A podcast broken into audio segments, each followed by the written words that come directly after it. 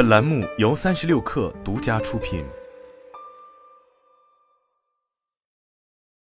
本文来自《哈佛商业评论》。你是否常常觉得自己的精力不够用，但又不知道精力浪费在哪里？不必过度担忧，你只是需要思考如何巧妙运用精力，智慧的管理我们的精力，是生产力和快乐的源泉。重要的是要有意识、有策略的把我们的精力投入到对自己最重要的事情上。我之前有过一次与唐纳德·特朗普的对话，或者泰德·克鲁兹，也有可能和希拉里·克林顿有关。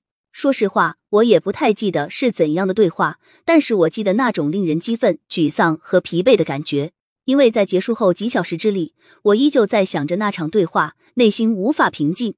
一方面，我不喜欢对方的观点甚至观念模式；另一方面，我也不喜欢自己的反应以及与其争论的方式。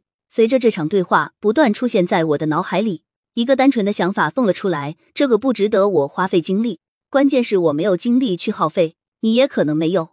在一次我与汤姆·雷斯的对话中，他告诉我，他曾向一万多名被访者提问过一个问题：“你昨天精力充沛吗？”只有百分之十一的人认为他们精力充沛，也就意味着剩下百分之八十九的人都没有多余的精力去耗费。有这样一个等式：一边是我们不断的将我们的能量池加满，另一边是我们巧妙的运用我们的精力。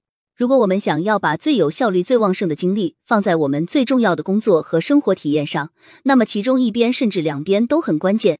有关如何使精力充沛的文章有很多。当我睡足八小时，吃完健康的食物，吃饱了之后不再进食，或者每天锻炼之后，我的精力都会不断增加。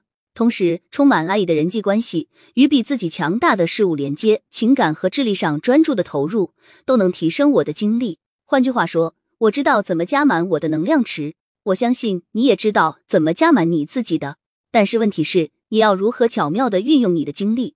反正我的精力是这样耗费掉的。当我和别人对话时，我总是在分享我的想法。事实上，在交谈中，我总是在分享自己的想法。我做了太多组织里其他人也能做的工作。当别人能做出更好的决定时，我也让自己承担起做决策的职责。当我开始做决策了。我又常常因为不断的追求完美，以至于在没有正确答案的情况下一再拖延。我还会不断的检查我的邮箱，这些只是我可见的精力消耗模式的冰山一角。还有一系列消耗我元气的事情，比如过了截止日的挫败感，对自己无法控制的事情过度担忧。当我开始注意这些，我才意识到我是多么肆意的在浪费自己的精力。智慧的管理我们的精力，是生产力和快乐的源泉。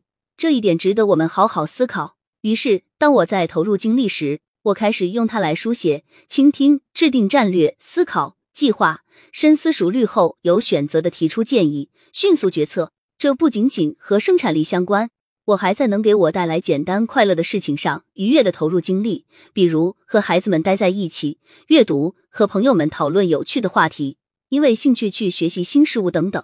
重要的是要有意识、有策略的把我们的精力投入到对自己最重要的事情上。具体的方法如下：一、关注你的精力都耗费在哪了。每天我会不时的将手机调为震动状态，以此来提醒自己当时要怎么消耗精力。从可见的行为方式和不可见的思考方式着手。当你用透视镜观察自己的生命能量时，你开始用不同的方式对待它。我就是从检查这种最小的精力消耗开始改变我的习惯。二，知道什么对你最重要。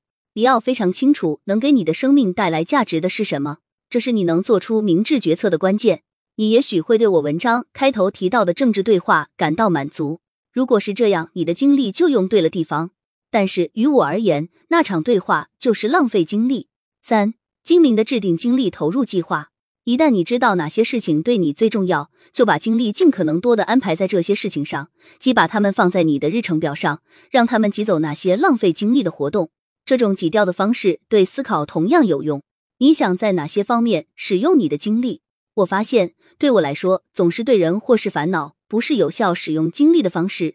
但是，当我思考能从一些事情中学到什么时，精力的花费就变得有价值。所以我让学习的想法挤掉抱怨的念头。每天结束前留出一些时间来反思自身，将会很有价值。四要清楚不在哪些事情上投入精力。一旦你开始关注自己的精力，你会很清楚的发现哪些无用的事情和思考方式耗尽了你的精力。中途停止做某件事情很困难，相比之下，一开始就没去做，痛苦会少很多。想一想，从一开始没有打开电视，是不是比中途不看容易得多？所以不要插入一场会惹恼你，而且没有任何意义的谈话。五，不要花费太多时间思考这件事情。你不需要一定做对，只要比前一天好，因为优化你的精力消耗本身也可能会适得其反。其实很简单，只要把自己从一次无用的谈话中抽离出来，停止回复一封无聊的电子邮件，放下一个抱怨的想法，你就会成为一位聪明的精力投入者。很多时候，解决问题的办法不是做的更多，而是做的更少。